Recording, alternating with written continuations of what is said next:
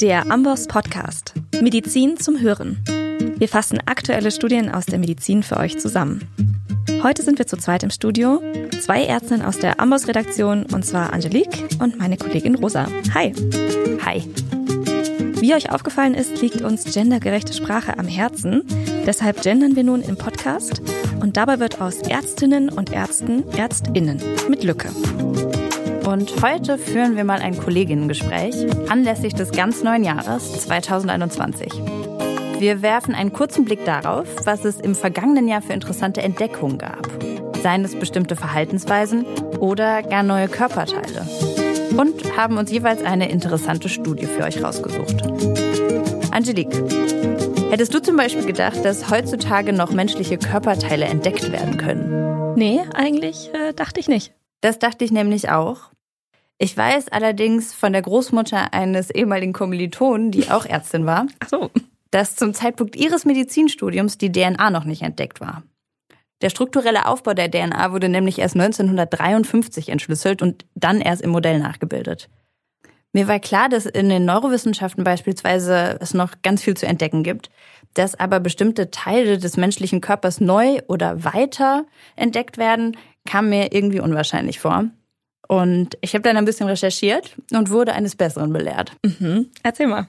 Zum Beispiel entdeckte die australische Urologin Helen O'Connell erst 1998, dass die Klitoris deutlich größer ist, als bisher angenommen wurde. Sie veröffentlichte im Journal of Urology den Artikel Anatomical Relationship Between Urethra and Clitoris, in der sie die Ausdehnung der Klitoris das erste Mal in Gänze beschrieb.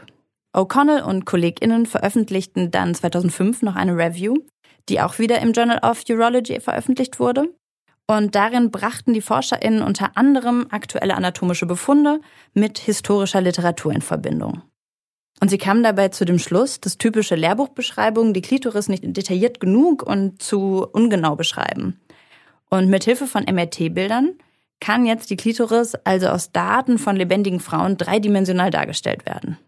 Und das war 2005. Das ist noch nicht lange her.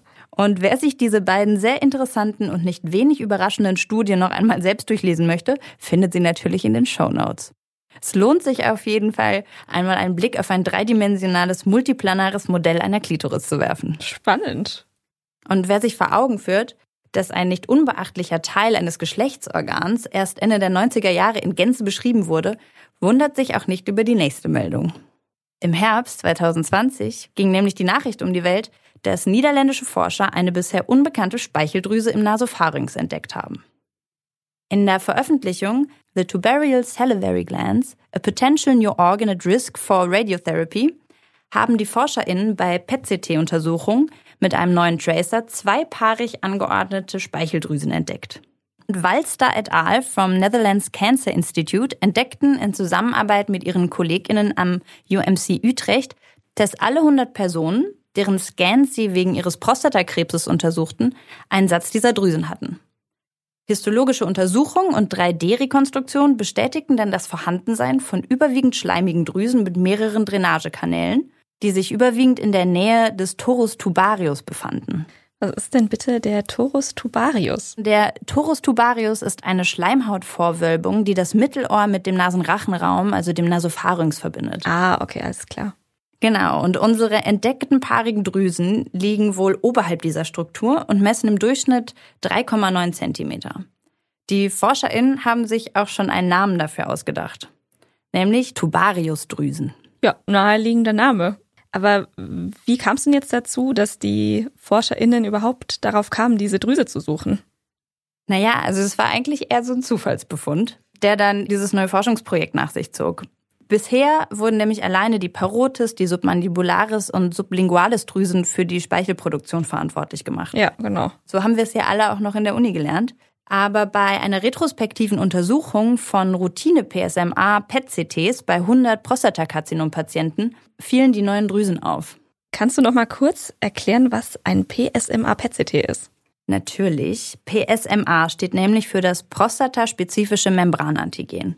Und das ist ein Eiweiß, das hauptsächlich von Prostatakarzinomzellen exprimiert wird. Auf gesunden Prostatazellen und anderen Gewebestrukturen findet sich dieses Oberflächeneiweiß hingegen nur selten oder in geringerer Konzentration.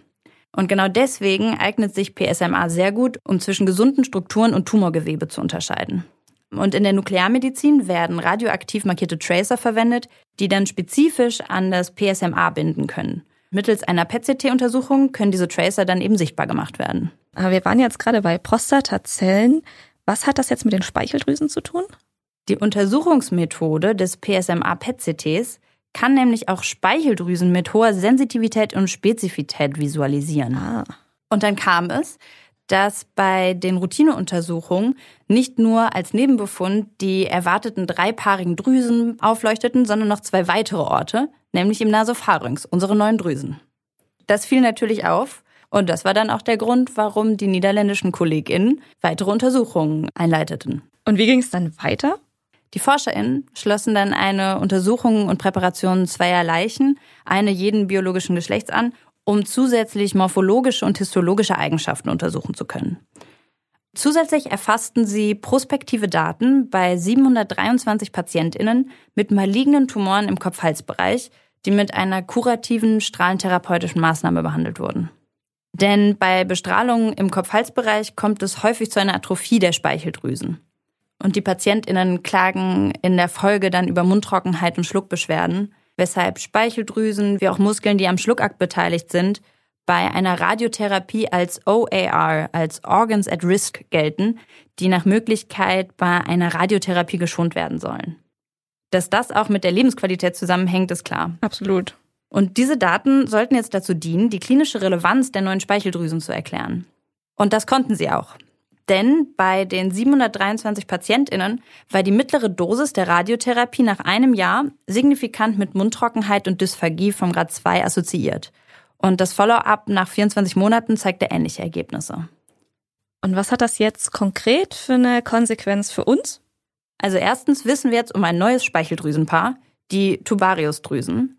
Und zweitens können wir zukünftig hoffentlich die Lebensqualität von Patientinnen verbessern, indem man die neu entdeckten Drüsen bei der Radiotherapie im Kopf-Hals-Bereich schont. Das heißt, die neuen Tubariusdrüsen mit zu den OAR Organs at Risk zählt.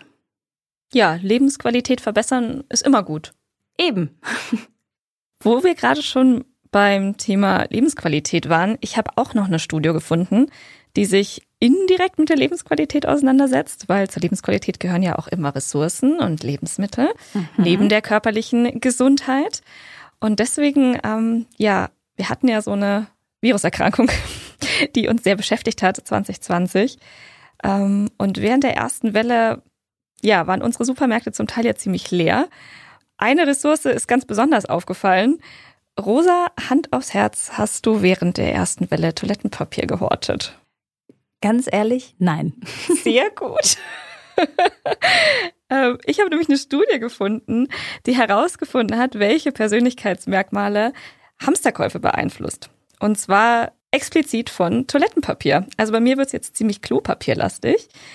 Äh, die Studie kam nicht, wie man jetzt vermuten würde, nur von dem Deutschen Institut, sondern auch in Kooperation mit der Schweiz. Und zwar wurde die durchgeführt vom Max-Planck-Institut aus Leipzig, der Uni Münster und der Universität St. Gallen.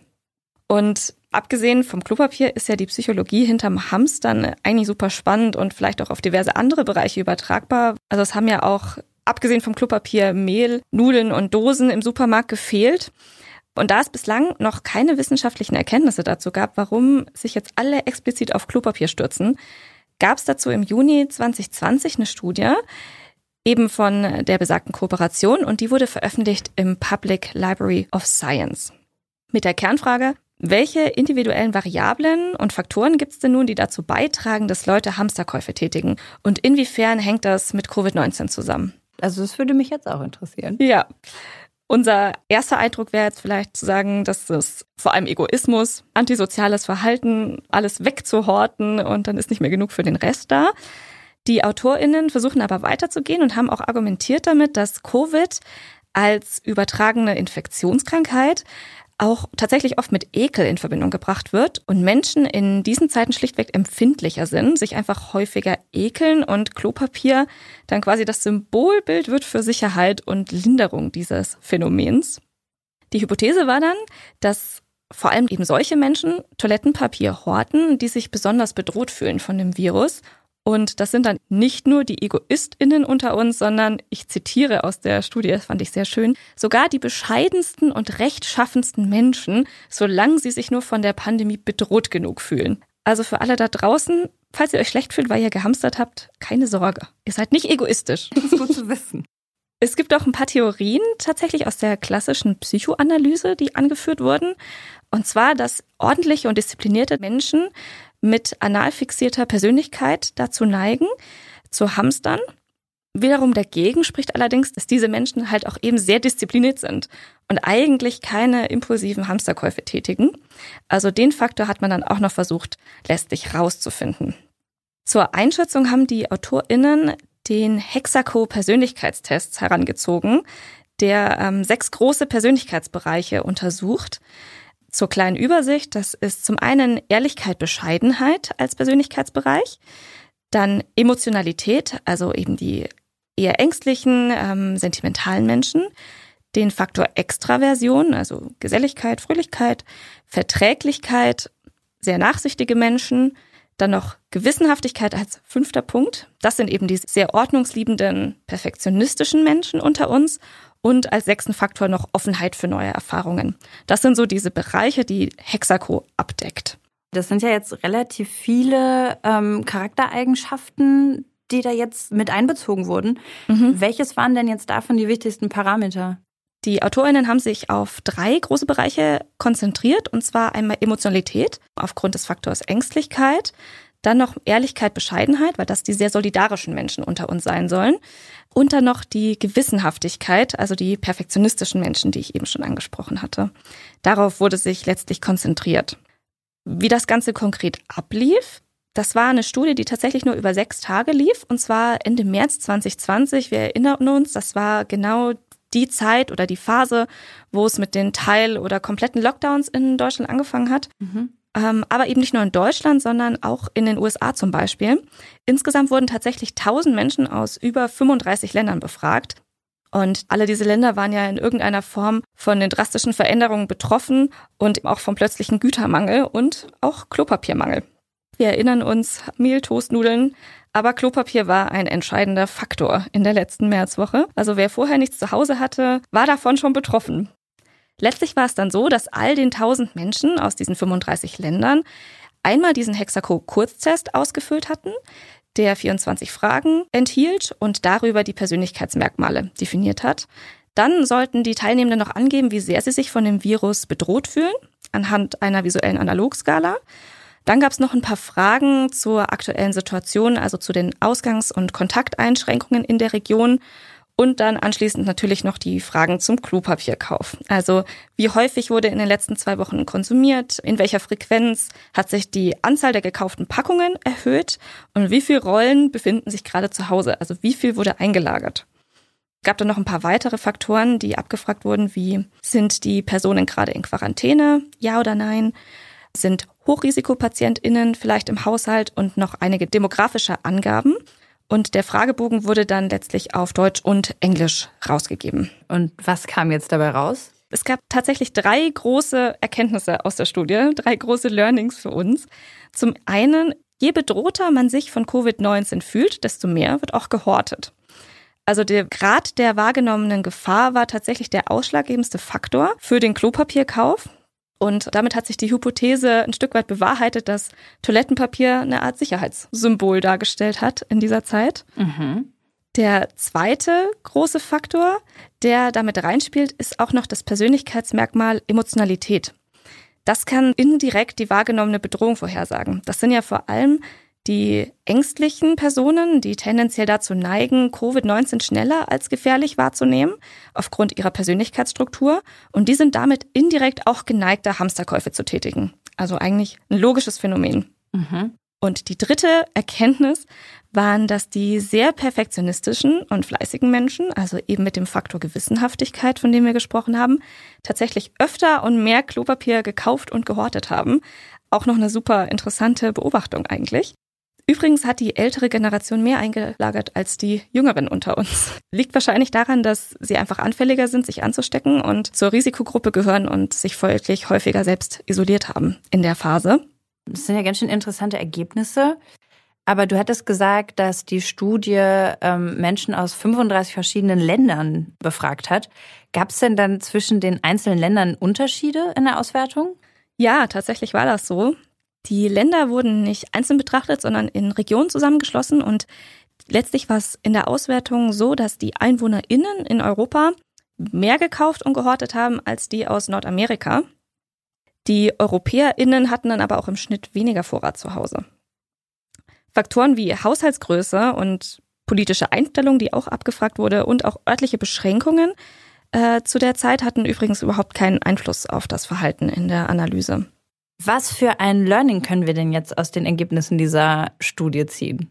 Das ist natürlich ähm, eine sehr spezielle Studie, aber die AutorInnen haben am Ende dazu geraten, um eben Hamsterkäufe zu vermeiden und diesen Ressourcenmangel, das Sicherheitsgefühl zu fördern. Also eben genau in der Kommunikation mit der Bevölkerung Panik und Angst zu vermeiden. Das wäre so das sinnvollste Mittel, um zu intervenieren.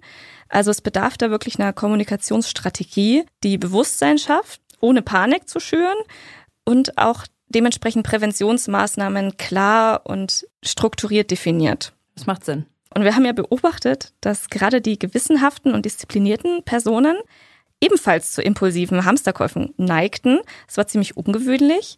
Und deshalb wird auch noch geraten, on top die Ressourcenlage anzusprechen und wirklich an die Vernunft zu appellieren und klar aufzuklären darüber, dass die eben noch längerfristig zur Verfügung stehen. Also die Studie hat jetzt natürlich in ihrer Gesamtheit nicht alle möglichen Einflussvariablen berücksichtigt, da es ja auch regionale Unterschiede noch gab in den einzelnen Ländern. Aber ich fand es war schon mal ein ganz spannender Einblick in die Psychologie der Pandemie und was sie mit uns macht und wie sich das auf unser Konsumverhalten auswirkt. Da hast du definitiv recht. Übrigens noch das Fazit zum Schluss. Die Studie schließt damit ab, und das fand ich sehr gelungen, Je weniger ängstlich man ist und desto weniger man das Bedürfnis hat, generell vorauszuplanen, desto besser ist es in einer Pandemie und in Bezug auf unser Konsumverhalten. Das fand ich sehr, sehr schön. Das sind so psychologisch die protektivsten Faktoren gegen Hamsterkäufe. Aber nicht vorausplanen ist ja leichter gesagt als getan. Wir hoffen jedenfalls, äh, dass ihr zu Hause schon mal gut ins neue Jahr gestartet seid. Wenn ihr die Studie nochmal nachlesen wollt, findet ihr alle Links auch nochmal in unseren Shownotes. Ja, das war's von uns, von mir und Rosa. Wir verabschieden uns jetzt erstmal für heute und sagen Tschüss und bis zum nächsten Mal. Tschüss, bis zum nächsten Mal.